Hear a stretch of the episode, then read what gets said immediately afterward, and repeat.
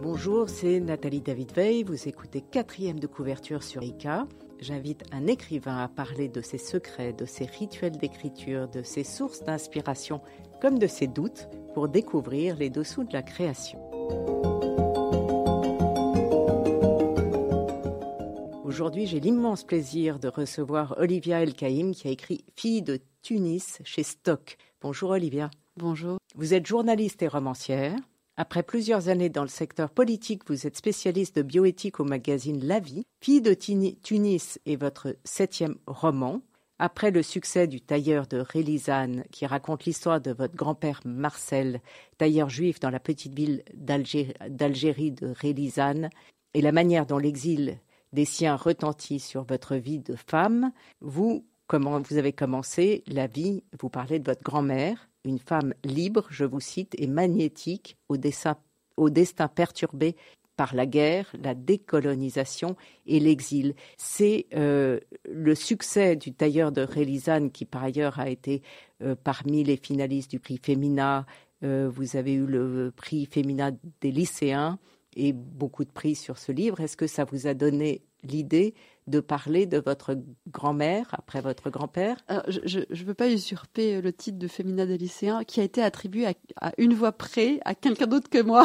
Pardon, j'ai mal lu. Donc je ne veux pas usurper. Mais j'étais finaliste effectivement avec ce, tailleur de Relisane de, plusieurs grands prix euh, littéraires et c'était une joie. Euh, j'ai aussi le prix du livre à Metz. Euh, mais euh, non, c'est pas le succès qui me guide vers l'idée de d'écrire le destin de, ma grand-mère, c'est plus que je pense que fille de Tunis est à mon insu enchâssée dans le tailleur de Relisane. Sauf que quand le tailleur de Relisane sort, je ne le sais pas. Euh, ça m'est apparu très progressivement. Euh, en écrivant le tailleur non après. non, après. Une fois que le livre est sorti, comme, comme beaucoup de femmes juives, je fais une psychanalyse. Et un jour, je vais sur le divan et j'avais très très mal au ventre. Euh, vraiment, je souffrais, j'avais mal. Au... Je m'allonge sur le divan et je m'exclame j'ai mal au côlon. je me relève immédiatement, je m'entends parler. J'ai pas seulement mal au côlon, pas seulement mal au ventre, c'est encore cette histoire de colonisation qui m'habite, qui m'envahit et qui me fait mal. Sauf que ce n'est plus l'Algérie. Alors bon, tout ça prend des mois hein, à, se, disons, à se sédimenter, mais je me rends compte que c'est plus seulement l'Algérie qui me pose problème, c'est ce que je ne sais pas sur l'histoire de ma famille avec la Tunisie. Or, toute ma famille maternelle euh, est native de Tunisie. Et quand je commence à en parler avec ma mère, elle me dit Ah non, tu vas pas écrire sur ma mère. Donc elle m'oppose un silence, un refus, et je réalise l'ampleur du déni qui pèse sur ma famille maternelle. Et c'est l'ampleur du déni euh, qui me conduit à vouloir en savoir un peu plus. Et donc je, je gratte, je gratte, je vais chercher de l'information, euh, je rencontre des, tantes, je pose des questions, je cherche un peu tous azimuts, je rencontre une historienne de la Tunisie, Fibessis, je lis Albert Memmi, je lis beaucoup beaucoup de choses, jusqu'à ce que je comprenne que oui, je vais devoir écrire ce livre en dépit du silence de ma mère. Vous écrivez page 33, Rosie et Lola, ma mère et ma tante, qui est aussi ma marraine, une deuxième petite maman, refusent de raviver le souvenir d'Arlette, ses frasques et les malheurs qu'elle a provoqués. Elles avancent dans la vie comme si elles n'étaient pas les filles de cette femme, mais d'une autre, de leur invention, une mère douce et consensuelle, une mère acceptable parce que la vérité exige trop d'elles. Le déni leur permet de vivre, c'est précisément sa fonction, il me mortifie. Est-ce que Qu'est-ce qu'elles ont dit de votre livre Première question? elles l'ont, déjà, elles l'ont lu. Je, leur ai fait lire euh, début juin, au, moment où en fait euh, le livre partait vers les journalistes et, vers les libraires. Et pour ma tante, ça a été vraiment un apaisement. Et ça a permis à ma tante, en fait, de parler avec sa propre fille à qui elle avait jamais parlé d'histoire. Et pour ma mère, ça a été quand même beaucoup, beaucoup plus compliqué. Euh, et quand je lui ai dit, mais tu sais, ce livre permet de lever le déni qui pèse sur Arlette, elle m'a dit, mais il n'y a jamais eu de déni. Donc elle a fait un déni du déni. C'est formidable. Et c'est extraordinaire. Et donc, on a eu du mal à se parler pendant quelques mois, puis maintenant, ça va mieux. Tant mieux. Olivia Elkaïm, euh, alors vous écrivez D'elle, il me reste un foulard bleu, une bouteille vide de son parfum et ce cliché sépia conservé dans un cadre rouge.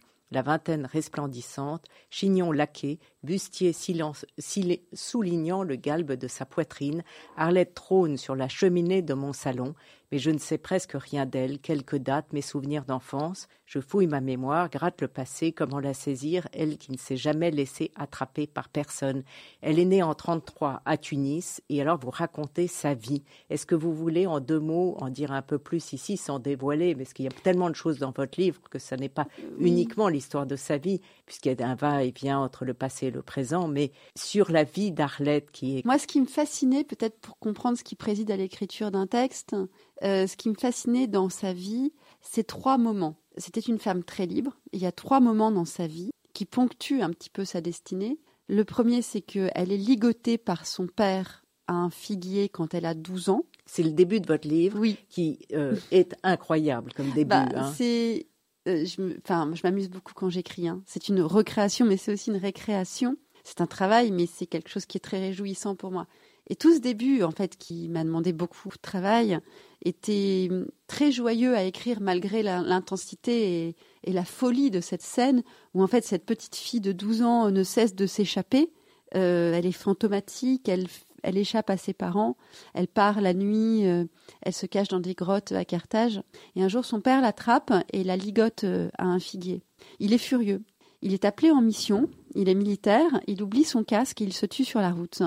Et elle est toujours attachée. Voilà, donc ça c'est la première chose, premier élément. Puis, il y a euh, un deuxième événement, euh, c'est qu'elle est attachée par des voyous marseillais. Quand elle a euh, à peine 30 ans, elle, elle est exilée après, la fin après la fin du protectorat de la France en Tunisie.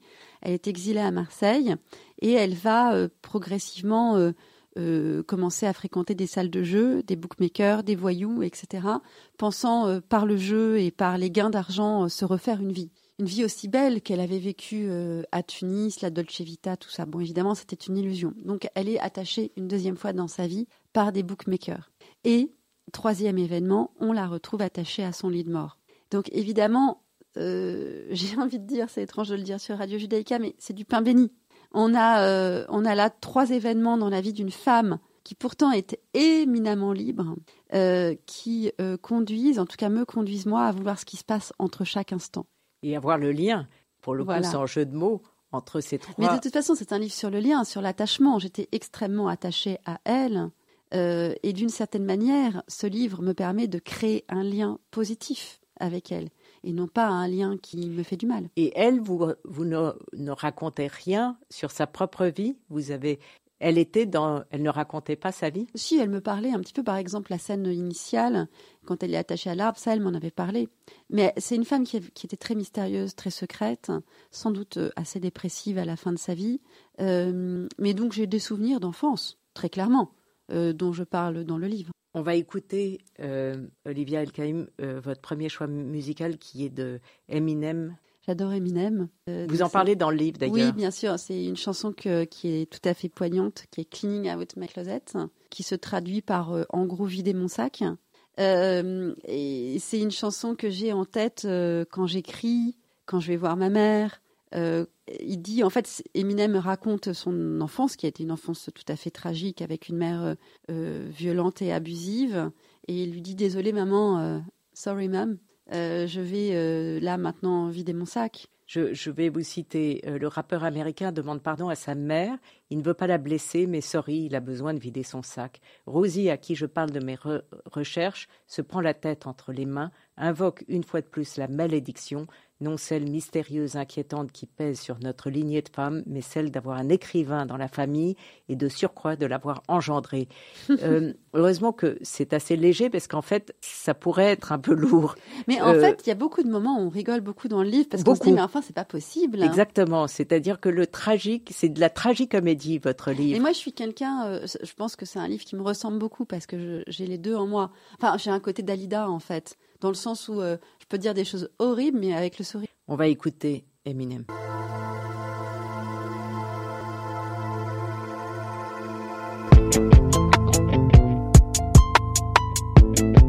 Where's my snare?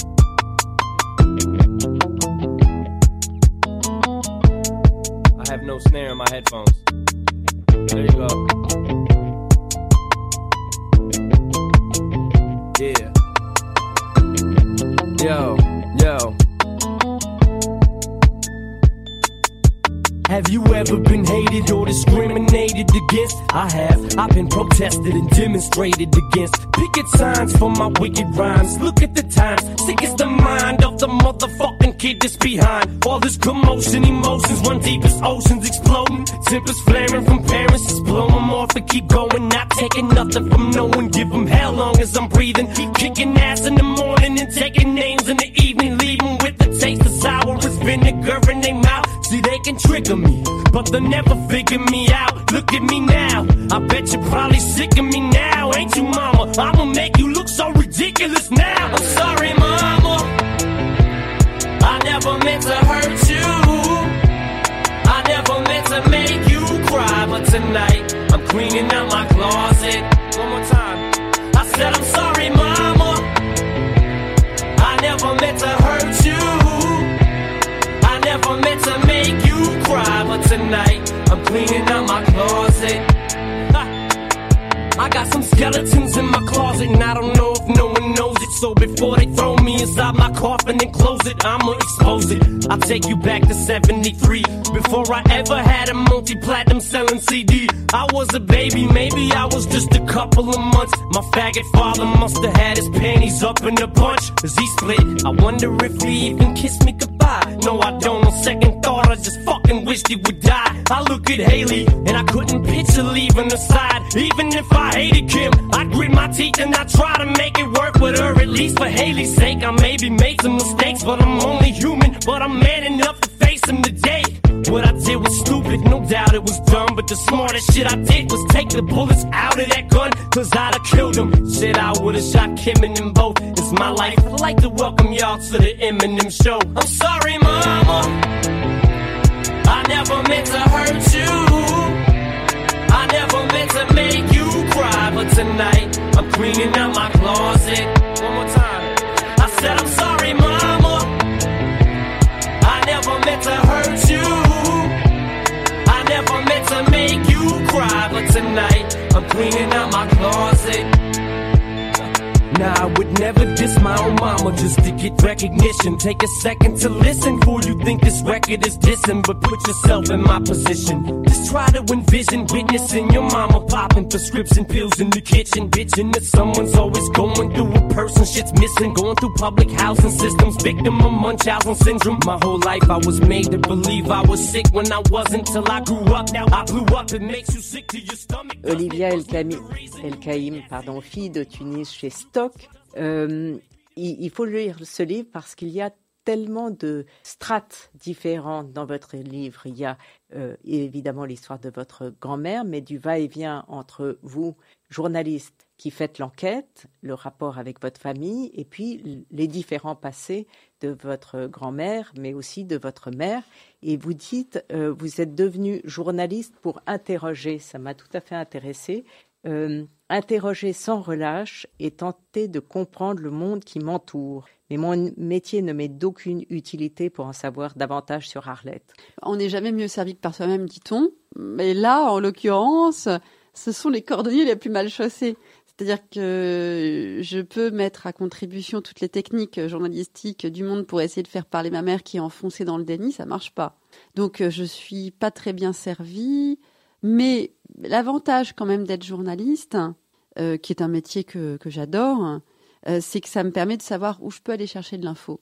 Donc typiquement, euh, c'est un roman, avant de me mettre à l'écrire, où je, suis allée interviewer par exemple Pierre Aski, qui est natif de, Tunis, qui m'a aidé à, mettre en place d'une certaine manière un plan d'attaque j'ai pu interviewer assez facilement l'historienne de la Tunisie, Sophie Bessis, euh, qui a fait une somme vraiment sur l'histoire de la Tunisie. Enfin, tout ça m'aide vous énormément. Parlez, vous parlez beaucoup, en effet, de la Tunisie, de, du mari d'Arlette Sauveur qui croit euh, en la France, qui croit, qui n'a pas envie de changer de vie. En fait, Sauveur, il, c'est comme beaucoup de personnes qui vivaient dans, dans les anciennes colonies.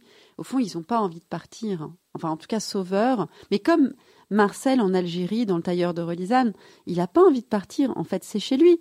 Sauveur aussi, il se dit, ben, on est né ici, euh, pour quelle raison on devrait partir d'ici? Et il a quand même pas, bon, c'est, ce sont des petites gens, hein, c'est pas des gens qui ont fait des études, euh, c'est pas des gens très instruits. Donc ils comprennent pas forcément très bien les enjeux géopolitico sociaux. Et Arlette, qu'est-ce qu'elle en pense? Parce que elle, elle lit, elle lit. Puis c'est une femme qui était très intelligente. Euh, elle, elle, souffre d'être euh, ramenée sans cesse à sa condition de femme à qui on ne demande pas son avis. Euh, et, elle tient tête à Sauveur. Et, en même temps, elle part seule pour la France. Il la laisse partir avec ses enfants. Et vous savez, ils n'ont pas trop le choix en fait. C'est-à-dire que le travail de Sauveur est à, est à Tunis. Il est devenu, après l'indépendance, chauffeur de l'ambassadeur de France. Il a été le chauffeur de Georges Gorce qui était le premier ambassadeur de France dans la Tunisie devenue indépendante. Et donc, en fait, lui, il a son travail là-bas. Il se dit qu'il faut que sa femme et ses filles euh, soient à l'abri euh, d'attentats, euh, d'exactions commises au nom de l'indépendance. Et donc, il, les envoie à Marseille tout à fait naïvement. Et c'est là où elle rencontre tous ces gens improbables, où elle va de se mettre à jouer aux courses, elle s'intéresse aux chevaux. Ce qui me fascine dans ce, Enfin, elle fait ce choix ou un non-choix. En tout cas, elle est happée par le jeu et le jeu hippique. Alors là, ça a été une partie très difficile à écrire pour moi. Bien sûr. Parce que euh, il y a vraiment un déni de cette partie-là de sa vie. Euh, et je me suis rendu compte que j'avais enquêté sur tout sauf sur la manière dont on joue, dont on joue au tiercé ou aux courses. Et donc j'ai trouvé un, un, consultant S euh, jeu hippique, un, un monsieur d'une 70 ans, 75 ans, qui avait été accro au jeu à Marseille et euh, qui a été mon premier lecteur qui m'a expliqué la cote des chevaux, euh, qui m'a expliqué tout simplement comment on joue dans les salles de Paris, etc., euh, etc. Donc, qui a donné, qui m'a permis de, créer cet effet de réel quand ma grand-mère joue, et il m'a également parlé de son addiction à lui, ce qui m'a permis, permis d'insuffler des choses concernant l'addiction de ma grand-mère. C'est vrai que cette partie-là sur le jeu, ensuite, quand j'ai commencé à mettre le doigt dedans, je me suis surprise à lire France Gallo et à regarder euh, des vidéos de Léon Zitrone euh, commentant le prix de l'Arc de Triomphe en 74, les, euh, les, les, aussi les publicités avec Omar Sharif. Les jeux, vous le savez, c'est ma grande passion. Mais tout ça.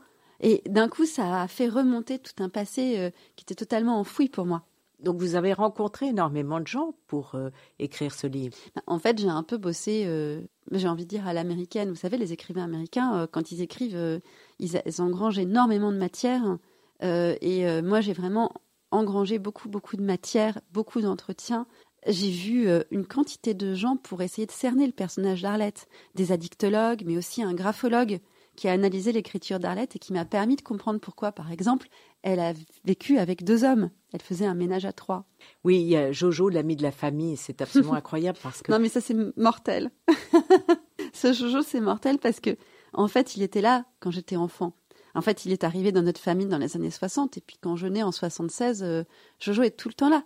On va chez mes grands-parents, il y a Papy Sauveur, Mamie Arlette, et puis il y a Jojo.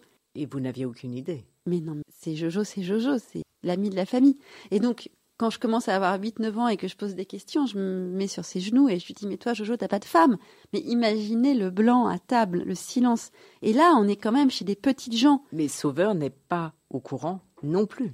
Bah, il veut pas le voir. Je pense qu'il n'y a pas pire aveugle que celui qui veut pas voir. Et Sauveur, euh, ben lui, euh, dans un premier temps, il, déjà il veut pas voir. Puis quand il voit, euh, quand un ami lui ouvre les yeux, bon, il est pas, ça se passe très très mal quand même. Et, et puis finalement, il acceptera et il finira même par l'appeler mon compère. Peut-être ça l'arrange de pas avoir sa femme sur le dos absolument tout le temps. Je ne sais pas si c'est ça. En tout cas, ce qui est sûr, c'est que la présence de Jojo arrange. Et c'est moi, ça m'a posé beaucoup de questions.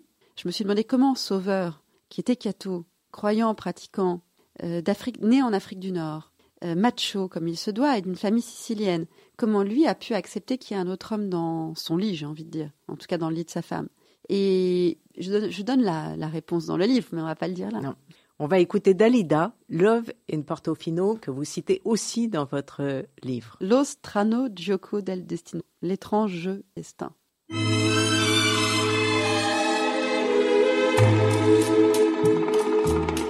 I found my love in Portofino, perché nei sogni credo ancora, lo strano gioco del destino a Portofino m'ha preso il cuore nel dolce incanto del mattino il mare ti ha portato a me. So chiudo gli occhi e a me vicino, a Portofino, rivedo te. Ricordo un angolo di cielo stavo ad aspettare. Ricordo il volto tanto amato e la tua bocca da baciare. I found my love in Portofino, quei baci più non scorderò. Non è più triste il mio cammino a Portofino. My love. Il y avait à Portofino un vieux clocher qui sonnuait de ne sonner que les matines quand Portofino se réveillait. Mais après cette nuit divine, on l'entendit sonner un jour, même jusqu'aux villes voisines de Portofino pour notre amour.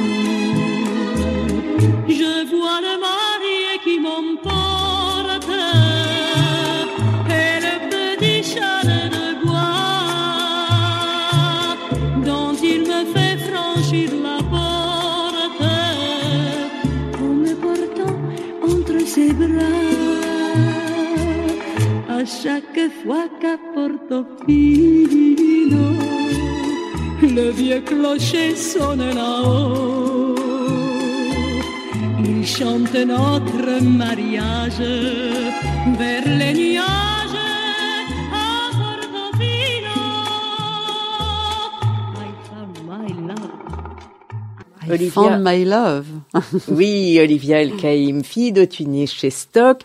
Euh, je me suis dit que vous aviez fait votre maîtrise sur présence de l'histoire dans l'œuvre romanesque de Milan Kundera. Est-ce que ça vous a aidé de mélanger la grande histoire avec l'histoire familiale, l'influence de Kundera sur votre écriture? Mais alors ça, vous savez, quand on écrit, on ne sait pas vraiment ce qu'on fait. hein. C'est comme quand on fait des enfants, en fait. hein. On s'en aperçoit euh, quelques années plus tard. Euh, en fait, effectivement, j'ai compris un peu tardivement que en écrivant cette maîtrise, ce mémoire de maîtrise, présence de l'histoire dans l'œuvre romanesque de Milan Kundera, présence au pluriel, au fond, je me préparais à faire la même chose. Et à, euh, sans me comparer euh, à Milan Kundera, mais en tout cas, c'est vrai que j'ai euh, un intérêt pour les personnages qui sont trempés dans l'histoire. Et pour, d'une manière romanesque, décrypter les faits que la grande histoire peut avoir dans les histoires individuelles et singulières. Et alors vous découvrez que vous êtes envoûté par votre grand-mère. et, et- C'est un D-book. exactement. Mais on est tous euh, accompagnés par nos morts. hein. Euh, on est plus ou moins poreux à leur présence, mais moi, c'est sûr que c'était un problème. C'est-à-dire que je me sentais quand même assez mal à un moment donné. Il y avait un problème de transmission qui s'était arrêté. Bah, C'est-à-dire que quand elle est morte, ma mère et ma tante ont fait un refus d'héritage, craignant d'hériter de ses dettes, hein, puisqu'elle a été percluse de dettes. Donc elles font, un- elles font à juste raison euh, un refus d'héritage devant le juge. Mais en coupant l'héritage, elle coupe aussi l'héritage symbolique et elle m'empêche d'hériter de cette grand-mère. Et je pense qu'en écrivant ce livre, je renoue avec mon propre héritage. Est-ce que vous en avez parlé au- à vos enfants? Euh, oui, tout à fait. Bah, de toute façon, comme ils me voient écrire et qu'ils savent que j'écris, alors ils sont peu, trop petits pour lire les textes, et puis je suis pas sûre qu'il faille que les enfants lisent euh, ce qu'écrivent les parents, mais en tout cas, ils savent que j'écris sur la famille et que j'écris aussi pour eux. Au fond, euh, Le tailleur de Rodizane est, dédié à mes deux fils, mais ce livre-là est aussi pour eux. Quel est le personnage que vous avez découvert à travers l'écriture, bien que vous les connaissiez, mais euh, autrement En fait, en grattant sur la tombe de ses, de ses ancêtres, c'est soi-même qu'on trouve. D'ailleurs, vous faites un va-et-vient entre. Vous, vous- on voit les séances chez votre psychanalyste où vous rebondissez sur ce passé. Il y a, euh, il y a d'ailleurs, euh, vous passez, il y a des différents chapitres, mais il n'y a pas de tête de chapitre, comme si c'était une pensée un peu. euh, En fait, ce qui m'intéresse dans l'écriture, c'est de montrer à quel point nous ne sommes pas, euh, nous, être vivant dans, dans la flèche du temps qui est conventionnelle, hein, le passé, le présent, le futur, une flèche.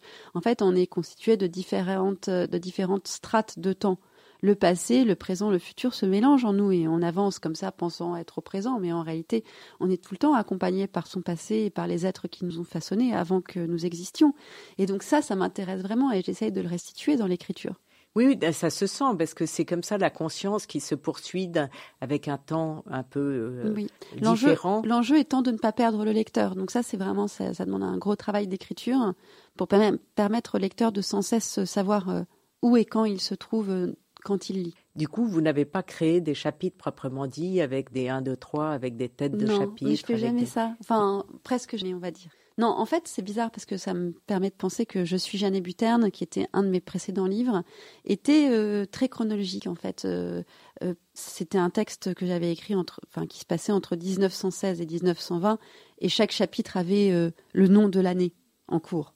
Et là, en effet, il n'y a pas a a pas ce genre de chronologie. C'est une chronologie qui est emmêlée. Le passé et le présent s'interpénètrent, comme il est, à mon avis, interpénétré en moi. Olivia El Kaïm, je vous remercie d'avoir présenté Fille de Tunis. Vous avez déjà commencé un autre livre. Alors ça, ça risque pas, je vais vous dire, hein, parce ah que j'ai tellement, je suis tellement épuisée par et l'écriture et euh, la promotion de ce livre que je suis absolument incapable de me replonger dans autre chose. Je sais que j'ai envie de sortir de la famille, euh, mais j'ai pas vraiment de. Enfin, j'ai plusieurs idées, mais une idée ne fait pas un livre. J'écris un livre pour enfants en ce moment, ce qui est très réjouissant. Est-ce que vous lisez quand vous écrivez Oui. Oui. Ah oui, oui, je lis tout le temps. Et comme je suis tout à fait insomniaque, je lis la nuit. Je suis toujours en train de lire un livre. Vous en avez un à conseiller en ce moment euh, J'ai envie. Alors là, j'ai envie de lire Proust, roman familial de Laure Murat, qui est venu à cette émission en parler. Et vraiment, ça a l'air d'être un livre merveilleux. Euh, qu'est-ce que j'ai lu euh, de bien? J'ai lu le livre de Jean-Philippe Toussaint. C'est toujours très très bien. Qui est venu aussi en parler. Voilà, l'échiquier, très bien. j'ai lu un merveilleux, vraiment, qui est un peu passé sous les radars en cette rentrée, L'enfant dans le taxi de Sylvain Prudhomme. C'est un livre vraiment magnifique aussi. Très bien, je vous remercie beaucoup Olivia Elkaïm. Merci. Merci Nathalie. Cette émission sera rediffusée dimanche à 14h. Vous pouvez la réécouter sur vos podcasts et sur le site de Radio Judaïka. Et je vous retrouve mardi prochain à 11h.